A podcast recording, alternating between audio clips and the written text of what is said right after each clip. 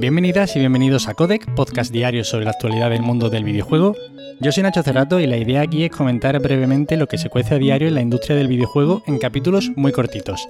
Así que si quieres estar al tanto y tienes poco tiempo, te invito a que te quedes por aquí.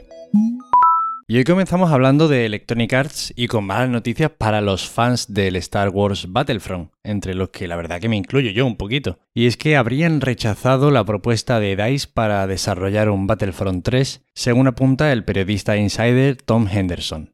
Los motivos de esta decisión estarían relacionados con los costes de usar la licencia Disney y Lucasfilm.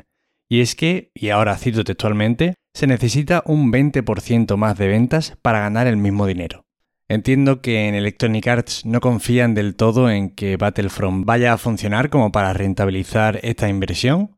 Sinceramente, me cuesta mucho entender cómo ha explotado la licencia de Star Wars Electronic Arts durante estos años. Me cuesta mucho entender lo mal que hicieron Battlefront 2, no como juego, porque el juego en sí era muy bueno, a mí me encantaba, pero hicieron la de intentar que la gente pagara por todo para mejorar, destrozando el sistema de progresión de un juego online y tensando la cuerda tantísimo que el público explotó, y con razón. Además, más cosas que nos hacen indicar que esto podría ser bastante posible es que los responsables de Battlefront abandonaron el estudio, abandonaron DICE en 2020.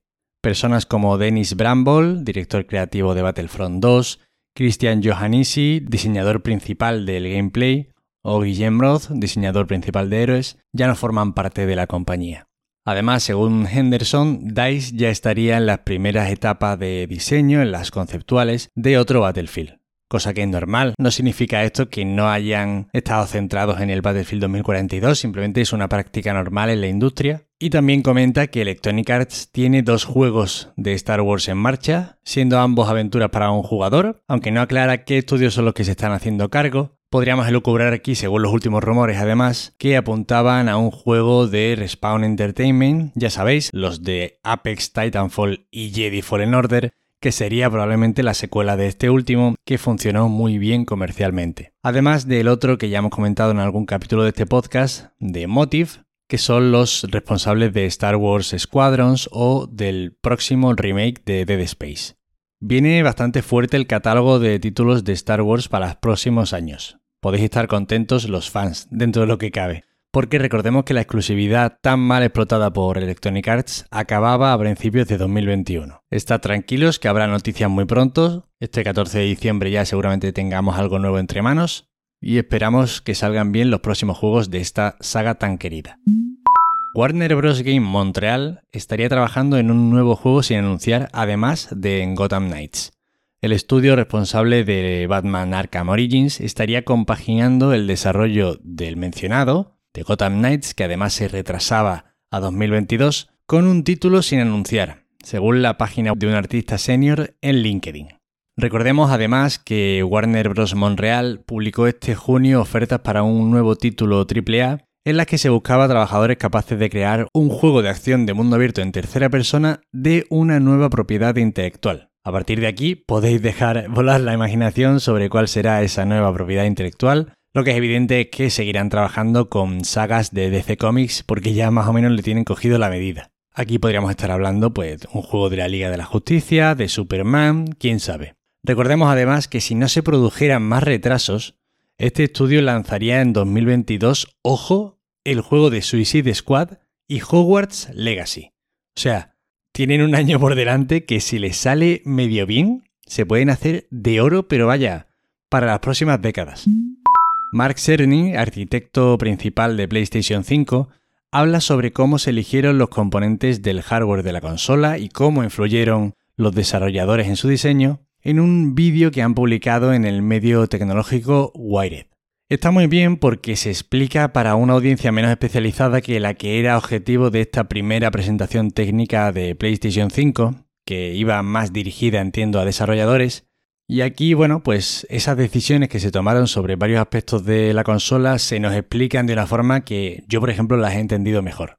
Además dura 15 minutos, es muy cortito el vídeo y es muy interesante. Y entre las cosas que comenta yo me quedo con la tecnología de compresión IO o compresión invisible, en la cual comenta que los desarrolladores siempre tienen que pasar mucho tiempo y trabajar bastante cargando datos y extrayéndolos del almacenamiento, ya sea de un disco duro normal o de los SSD que ahora se están utilizando tanto. Y con esta IO integrada, la consola se hace cargo de todo eso. Los desarrolladores llevan sus datos a las herramientas de publicación de PlayStation y mientras el juego se ejecuta, simplemente solicita los datos y la máquina se encarga de la descompresión por ellos. Probablemente esto que acabo de explicar no se entienda porque bien lo he explicado mal o bien es raro, pero por eso me voy a centrar en el impacto que tiene esto. Y es que, por ejemplo, un juego como el Subnautica, que ocupa 14 GB en PlayStation 4, solo ocupa 4 en PlayStation 5. O el Control de Remedy, que ocupa, por ejemplo, 50 GB en PlayStation 4, pasa a ocupar prácticamente la mitad en PlayStation 5. En fin, es muy interesante el vídeo, se ve muy rápidamente y os lo dejo en las notas del episodio.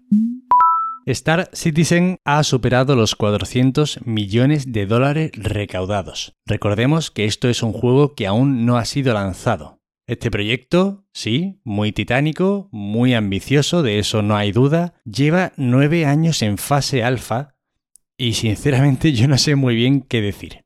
Este juego iba a ser lanzado en 2015. En 2015 ya había recaudado 100 millones y Chris Robert, el creador del título, comentaba que no deberían tardar más de dos años en lanzarlo o las cosas se pondrían feas. Bien, la campaña single player iba a llegar en 2016, después en 2018 y aún estamos esperando. Tras todo esto que os he dicho, acabo la noticia como la empiezo.